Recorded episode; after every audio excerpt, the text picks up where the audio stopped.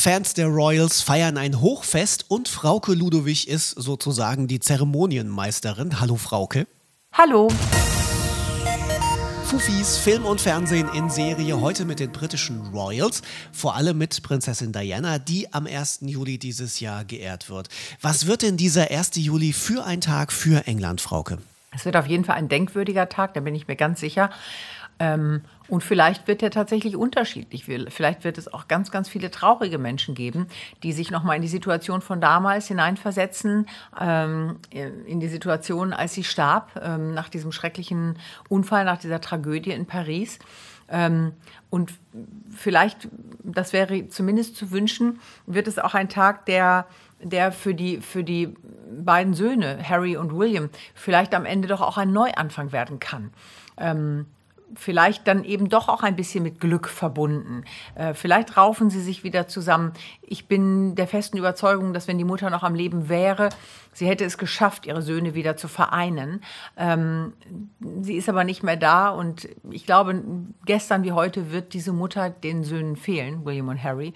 Ähm, ich, es wäre wirklich wünschenswert, dass die beiden es trotzdem vielleicht auch über diesen Geburtstag, äh, vielleicht über das, was da an dem Tag in London passiert, wieder zueinander finden.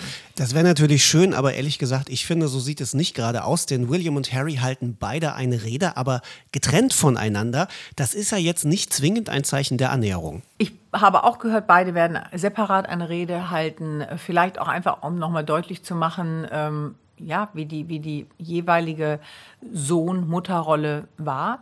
Und ähm, das scheint ja unterschiedlich verlaufen zu sein. Also gerade Harry hatte ja wohl unheimliche ähm, Probleme mit, mit seinem Vater Charles. Ähm, und insofern ähm, ist das vielleicht auch der Grund, weshalb William manches heute nicht so verstehen kann, warum Harry so agiert, wie er agiert, warum er mit der Familie nach Kalifornien gegangen ist. Ähm, nachdem ich die Bänder gehört habe, kann ich das jetzt ein bisschen besser verstehen. Ähm, aber vielleicht hat einfach auch jeder seine Perspektive und will deshalb auch eine eigene Rede halten. Trotzdem glaube ich, ist es die Chance, dass die beiden vielleicht auch jetzt auf unterschiedlichen Kontinenten lebend trotzdem irgendwie wieder zusammenfinden. Vielleicht nicht mehr in dieser in, in, in dieser Enge, die, wie sie es mal hatten. Sie haben eben jetzt jeder die eigene Familie, aber das wäre natürlich schon wünschenswert. Du hast gerade schon die Tonbänder angesprochen, die existieren. Die sind ja mehr oder weniger die Grundlage für das RTL-Spezial 60 Jahre Diana. Wer war sie wirklich? Am Donnerstag um 20.15 Uhr.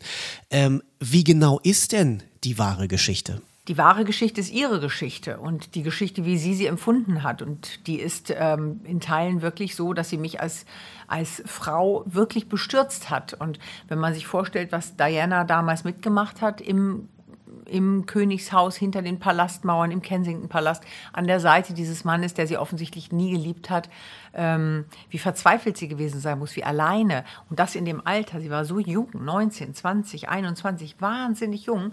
Ähm, das ist schon, äh, das ist schon sehr, sehr äh, traurig, wenn man das, ähm, wenn man das heute hört.